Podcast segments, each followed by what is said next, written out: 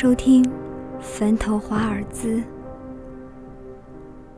老楼鬼案二》。周天硕的心开始不由自主的狂跳起来，犹豫着的手却鬼使神差的伸了出去，门就这样被周天硕轻轻的推开了。从窗外倾斜进来的微弱月光，细碎的洒遍整个房间。不知道是不是紧张过了头，他竟然忘记打开手电筒。更奇怪的是，他甚至忘记了自己何时关掉，又为什么关掉手电的。他边在心里嘲笑自己胆小，边试着重新打开手电筒，因为是第一次来到这间画室。当借助着亮光看清眼前场景的周天硕，身体不由自主地颤抖了一下。画室里什么都没有，除了一个立在墙角、被白布遮盖的严严实实的东西。让周天硕发抖的不是这东西本身，而是手电筒刚刚照在上面的那一刹那，那东西居然动了一下。周天硕揉了揉眼睛，紧盯着墙角，又看了一会儿，好像那东西根本没动过似的。于是他小心地向白布靠近。就在他的手快要触摸到白布的时候，画室的门“砰”的一声自己关上了。这突如其来的动静吓坏了周天硕，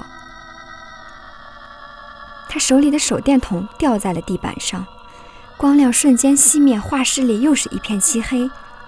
他来不及去捡手电筒，凭借着记忆想要向门口逃离，殊不知身体却被什么用用力的向后拉住。力量之大，让人没有反抗的余地。极度的恐惧使周天硕忘记了呼救，他机械的转头试图寻找身后的力量。忽然，一股钻心的疼痛顺着脖子一直延伸到整张脸。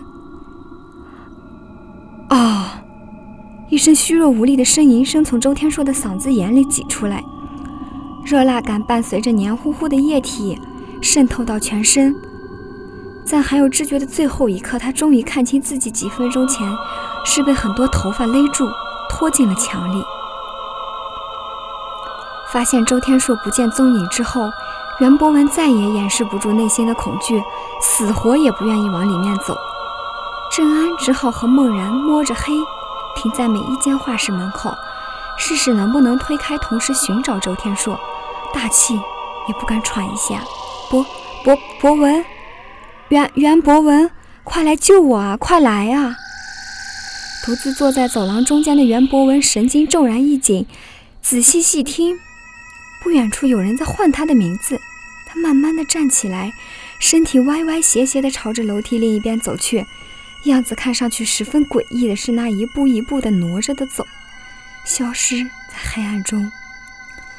孟然他们找了半天，还是不见周天硕，就推了郑安一下，闷闷地说：“郑郑郑安，我我有点害怕，要不咱们回去叫人来帮忙吧？而且文哥还一个人在那头，真没用。你没看见袁博文刚才那个样子？难道还指望那个胆小鬼？”郑安的话还没有说完，一声凄厉的惨叫声打破久违的死寂，是袁博文的声音。两个人来不及多想，朝刚才袁博文那个方向走去，但是没有人。袁博文，发生了什么？你在哪儿？博文。郑安低声呼唤失踪的袁博文，边摸黑向前走着，不知不觉走到了楼梯前面。他心跳得很快，这才想起来还有孟然，便招呼了一声。然而，并没有任何人回应。郑安好奇的头，好奇的伸头去看，身体猛地向前一滑，滚下了楼梯。因为来得太突然，郑安只觉得身上很疼，就什么都不知道了。梦然不知道郑安是什么时候不见的，他害怕的瑟瑟发抖，头皮发麻，冷汗都浸湿了后背。他贴着走廊一面的墙壁，挪动着自己胖乎乎的身子。吓得闭紧双眼，就这样睁开了，睁开了。只见不远处隐隐约约地站了个人，模模糊糊也看不清是谁。不过，孟然却能感受到那个人在向他招着手，而且人影是在移动的，眼见离自己越来越近，梦然的瞳孔却瞬间的放大，胯下湿了一片。砰！一声闷响再次打破宁静的夜晚，殷红的血染浸遍了楼下的一片杂草。第二天清晨，凌晨美院出了重大新闻，没人知道究竟发生了什么，骇人的消息瞬间沸沸扬扬。接到报警后，前来调查的警员只找到三个人，一死一伤，还有一个。始终重度昏迷未醒，而周天硕就这样凭空消失了。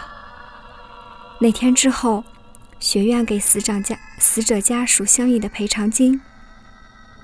活下来的郑安精神恍惚，一直说着胡话，而且还拒绝接见任何人，最后选择休学回家。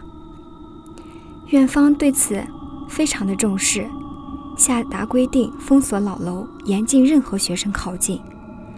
然而，一些上完自修课回来晚的学生，抄近道，不得已会经过老楼面前，仍旧会听到渗人的哭声。不同的是，那声音并非来自楼里，而是萦绕在楼底的杂草丛里。